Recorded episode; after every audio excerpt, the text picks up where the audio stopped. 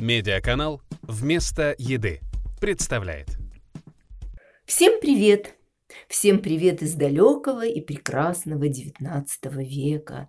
Оттуда, где и блеск, и шум, и говор балов, а в час пирушки холостой шипенье пенистых бокалов и пунша пламень голубой. В этих строчках Александр Сергеевич Пушкин воспел два ярких символа праздничного веселья Золотого века – пунш и шампанское. И не только Пушкин, многие поэты отдали художественную дань этим напиткам. Чем же они заслужили такое внимание, до сих пор венчая современный новогодний стол?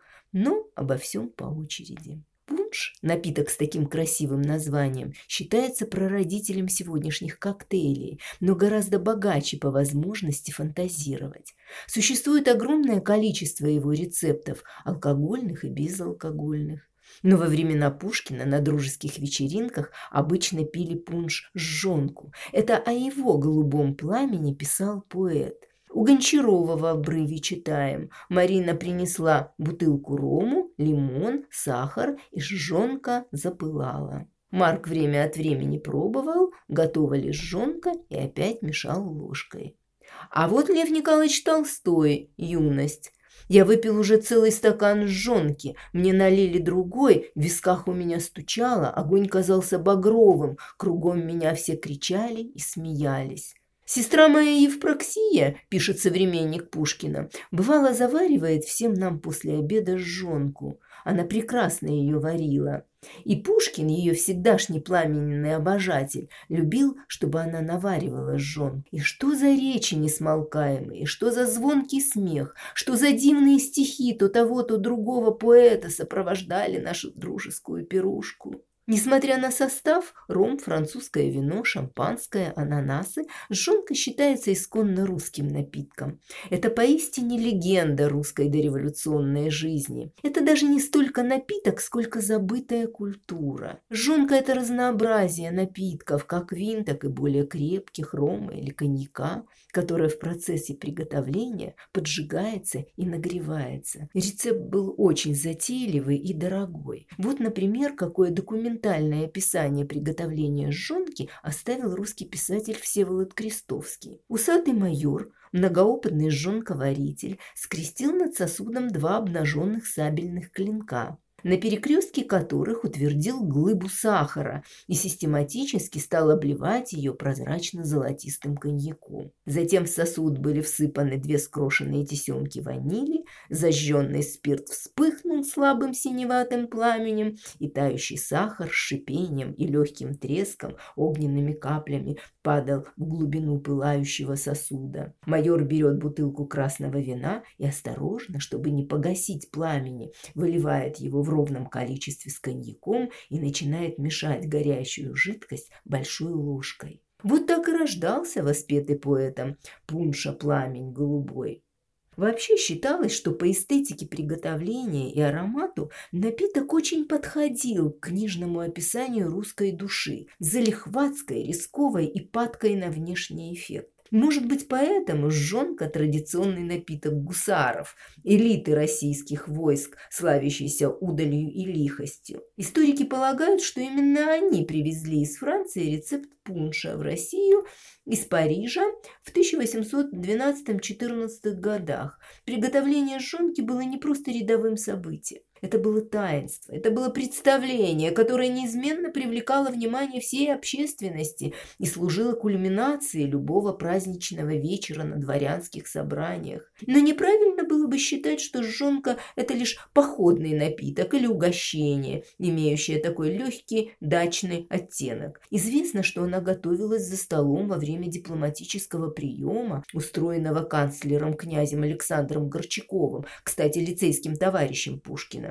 в честь американской делегации в Петербургском английском собрании. И только к самому концу XIX века жонка уступила место другим видам пунша и осталась в далекой истории. Само же слово «пунш» пришло, как некоторые считают, из языка хинди, где слово «панч» означало «пять», А в Англии сегодня пунш называют панч. Это связано с тем, что в его состав изначально входили пять составляющих – сок лимона, сахар, алкоголь, ром или бренди, вода и пряности. Есть, правда, версия, что название связано с английским названием бочек для выдержки рома – панчон, что, на мой взгляд, поближе к истине. Однако рецепт пунша вовсе не ограничивался пятью компонентами. Это очень творческий напиток. Один из современных авторов даже советует. Эта штука, в общем, тебе не нужен рецепт. Это процесс. Ты можешь смешивать его с небольшим всплеском этого, небольшим всплеском того.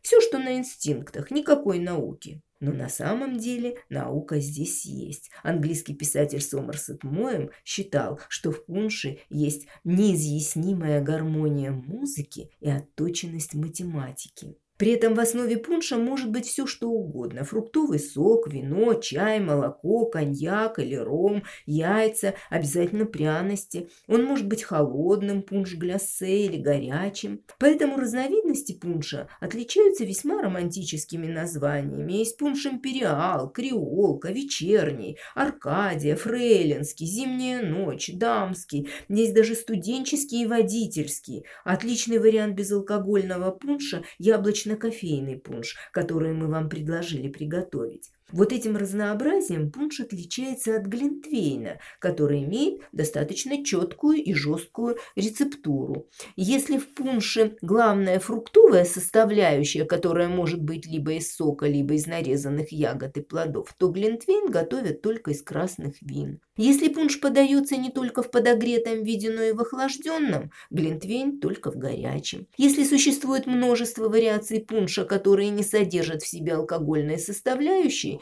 безалкогольный глинтвейн скорее исключение из правил. Мы не знаем, кто был открывателем изначального рецепта и когда именно был приготовлен первый пунш, но, вероятнее всего, создателем был все-таки британец, потому что первое зафиксированное историками упоминание пунша относится к 1632 году. Но с Индией он все-таки связан. Пунш в свое время пришелся по вкусу морякам английского торгового флота. Во время длительных плаваний из Индии в Англию они лечились им от цинги, потому что в пунш входили цитрусовые но и от прочих болезней, кроме того, от скуки, от упадка физических и моральных сил. А возвращаясь на родину, они не спешили расставаться с привычным напитком. К тому же крепкий алкоголь того времени изысканностью не отличался, и пунш появился как способ укротить ужасный вкус простых и грубых спиртных напитках. И вот если вы видели когда-нибудь в пиратских фильмах, как пираты хлещут ром прямо из бочонка, имейте в виду, что это было далеко не всегда так.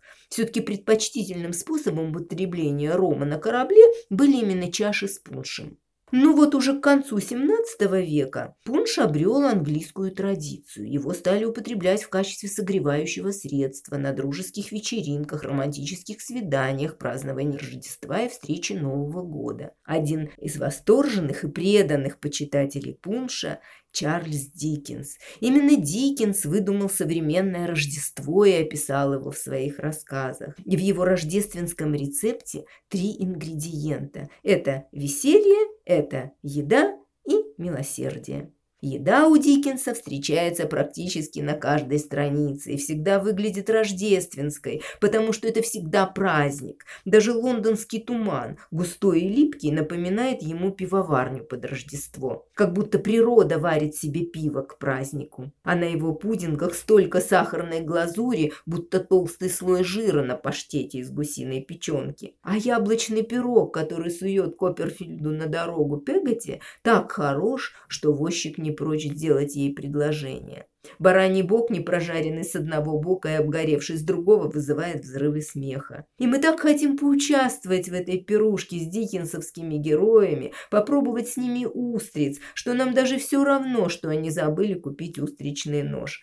Чем больше суматохи, тем уютнее. Но милосердие добавлено здесь щедро, большим половником. Жирный слоеный пудинг на сале с пуговицами изюмин никогда бы нас так не манил, если бы Диккенс не плакал сам и не заставлял плакать нас над оборотной стороной еды, над голодом. Приготовление пунша, пишет один из его биографов, было для него настоящим ритуалом, сопровождавшимся серьезными и шуточными замечаниями о составе смены и действии, которое смесь произведет на того или иного гостя. Диккенс посвящал этому напитку спичи, составленные по всем правилам ораторского искусства, и, объявив, что пунш готов, разливал его по бокалам с видом фокусника, извлекающего диковинные предметы из своей шляпы. Поэтому не будем удивляться тому, что пунш часто появляется на страницах его произведений. Его рецепты есть и в личной переписке писателя. В первую очередь, конечно, рождественские – пирог и пунш. Пуншем Диккенс угощает своих героев-любимцев почти в каждом романе, дарит им пылающие чаши и просто маленькие кувшинчики пунша, от которых аппетит навалит пар. Рождественский пунш по личному рецепту Диккенса вы можете приготовить по рецепту из письма 1847 года или по роману «Жизнь Дэвида Копперфилда». В XVIII веке пунш широко распространился и в континентальной Европе. Его ценили за способность согревать в холода, прояснять ум и улучшать настроение. И, конечно, приписывали лечебные свойства. А в Германии он до сих пор остается традиционным рождественским напитком. Кстати, есть мнение, что пунш своей популярности обязан великому Вольфгангу Амадею Моцарту. Он стал страстным поклонником этого напитка после того, как побывал в 1764 году в Англии. Знаменитость композитора сыграла свою роль в популяризации пунша и открыла его для широкого круга людей. А потом и русские с жонкой подоспели. К сожалению, в 20 веке пунш стал жертвой новых ритмов жизни. Мир стал более занятым, спешащим, и мало кто мог себе позволить ночь напролет сидеть с друзьями за внушительной чашей пунша и неторопливым разговором. Изменилась культура алкоголя, и пунш в нее не вписывался потому что нельзя приготовить пунш, выпить стаканчик и побежать по делам дальше. Но, кажется, пунш может вернуться в наше время вместе с возрождением популярности коктейлей. Пожалуй, сейчас мир переживает второй пуншевый ренессанс, и напиток снова входит в моду. Ведущие бары мира включают его в свое меню, его предлагают гостям как аперитив, а некоторые заведения подают только его. Секрет пунша – в его эстетике и контексте. Это прекрасный способ провести с друзьями долгое время, повод собраться вместе на несколько часов. Точно так же люди ездят на шашлыки. Пунш веками выполнял эту роль коллективного напитка, объединяющего друзей. И в этом есть что-то ритуальное и даже магическое. Над пуншем колдуют, варят в специальные чаши. И даже в самом слове пунш есть некая торжественность, изысканность и музыкальность, что не идет ни в какое сравнение с каким-то английским панчем. Но кроме голубого пламени пунша, золотой век русской дворянской культуры ввел еще одну моду. Воспетое Пушкиным шипение пенистых бокалов, наполненных шампанским, стало характерной приметой важнейших событий в истории государства российского. Так праздновали победы русского оружия, отмечали начало нового царствования и все праздники. Откроем опять Пушкина. К талон помчался, он уверен, что там ждет его Каверин. Вошел и пробка в потолок, вина кометы брызнул ток, пред ним рост биф окровавленный и трюфли, роскошь юных лет, французской кухни лучший цвет. Знаменитый французский ресторан «Талон», куда едет Онегин, модное в ту пору заведение, славилось своей кухней и напитками. А он находился на углу Невского проспекта и Мойки, в доме с эффектными фасадами, украшенными колоннами. Ресторан «Талон» занимал, по-видимому, несколько этажей, а дом этот был построен на месте деревянного дворца императрицы Елизаветы в середине XVIII века. И в этих строчках Пушкина встречаемся с еще одной загадкой. Вошел и пробка в потолок. Вина кометы брызнул ток. Что это за такое вино кометы? Но современникам и так было понятно. Вино кометы – это вино урожая 1811 года. Причем же здесь комета? А очень даже причем. Дело в том, что в марте 1811 года на нашем небе появилась комета. Названия она не имела. У этой непримечательной для астрономов кометы период обращения более трех тысяч лет. Кто доживет до пятого тысячелетия, тот поймет, почему возникло вино комет. Представьте себе яркую комету с хвостом длиной 176 миллионов километров, висящую в звездном небе почти два года. А невооруженным взглядом ее можно было наблюдать почти год, вплоть до 1812 года, и практически из любой точки Земли. Поистине прекрасное и грозное зрелище. Вспомним в «Войне и мире» при въезде на Арбатскую площадь Огромное пространство звездного темного неба открылось глазам Пьера. Почти в середине этого неба, над Причистинским бульваром, окруженное, обсыпанное со всех сторон звездами, белым светом и длинным поднятым кверху хвостом, стояла огромная яркая комета 1812 года. Та самая комета, которая предвещала, как говорили, всякие ужасы и конец света. И тут было над чем задуматься. В 1812 году началась Большая война. Толстой, безусловно, эту комету видеть не мог, он еще не родился, но слышал многочисленные яркие рассказы очевидцев о ней. Возникает вопрос, а какое отношение эта комета имеет к истории вина? А самое, что ни на есть прямое. И без маркетинга здесь тоже не обошлось, хотя все, в те времена этого слова никто и слыхом не слыхивал. А вот у виноделов появление кометы считалось предвестником чудесного года.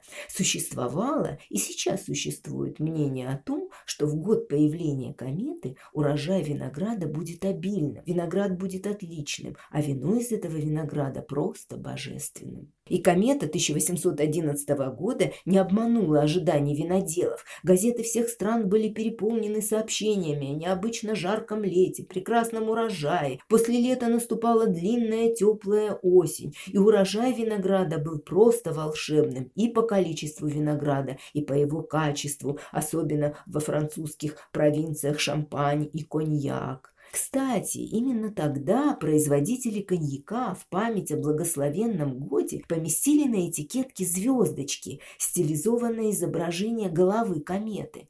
Так что в XIX веке звездочки на бутылках коньяка означали вовсе не выдержку в годах, как сейчас, а память и благодарность небесной страннице за небывалый урожай 1811 года. И именно к этому году приурочена знаменитая шампанская «Вдова Клико», воспетая многими русскими поэтами. Именно о нем идет речь в строчках Пушкина.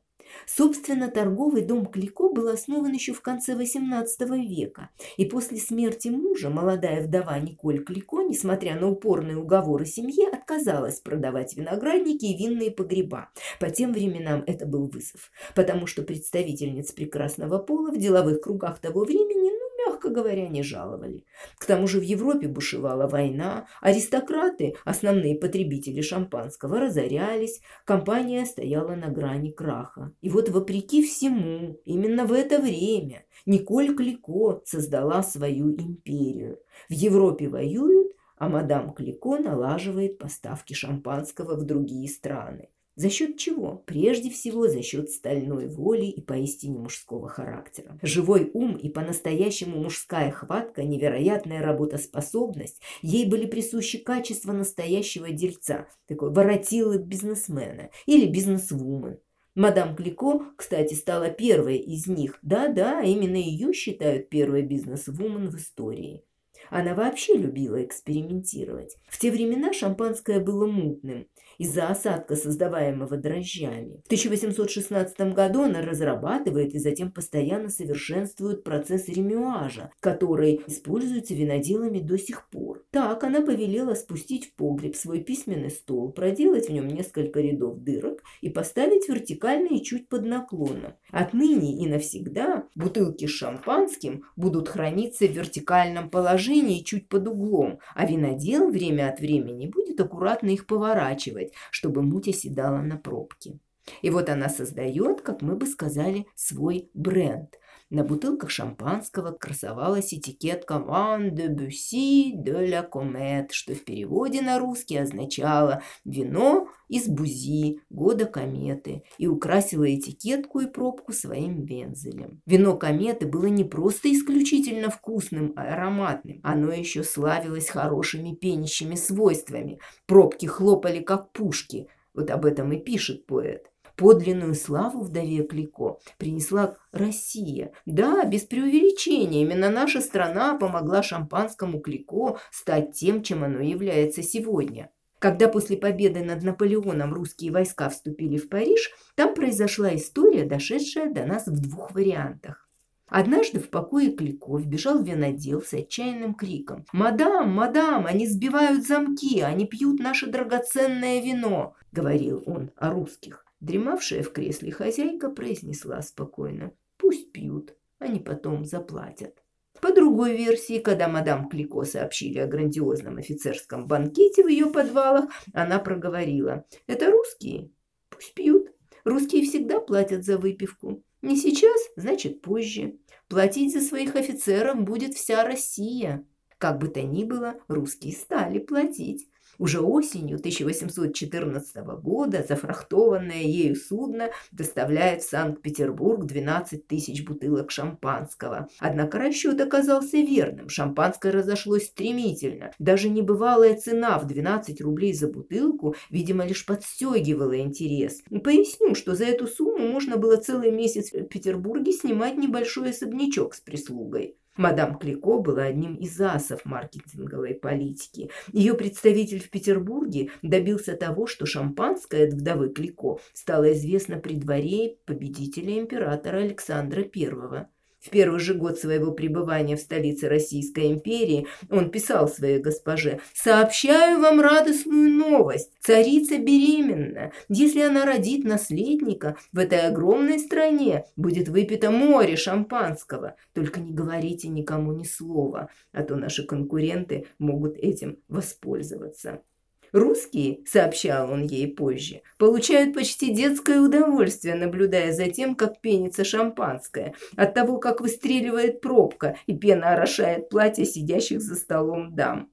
Пенный фактор стал решающим при создании шампанского для России. Успех Клико в России превзошел все ожидания. Будущий напиток гусаров и аристократов малыми ручейками сливался в единый мощный поток. Французский писатель Проспер Мериме писал в, эти, в эти годы «Мадам Клико напоила Россию. Здесь ее вино называют Кликовским и ничего другого знать не хотят». Удивительные гены Клико проявились у ее правнучки Анны Дюзес, которая унаследовала большое состояние шампанского дома – Анна была известным политическим деятелем, писателем, скульптором, а также феминисткой и стала первой женщиной во Франции, получившей права на управление автомобилем еще в 1899 году. Позже она стала президентом автомобильного женского клуба и даже дамского аэроклуба, но, как и прабабка, прожила долгую, насыщенную жизнь. Такие вот чудеса.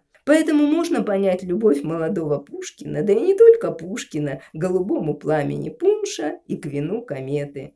И поднимая в новогоднюю и рождественскую ночь бокалы с этими прекрасными напитками, вспомните, сколько замечательных историй и имен с ними связано. Медиаканал «Вместо еды» представляет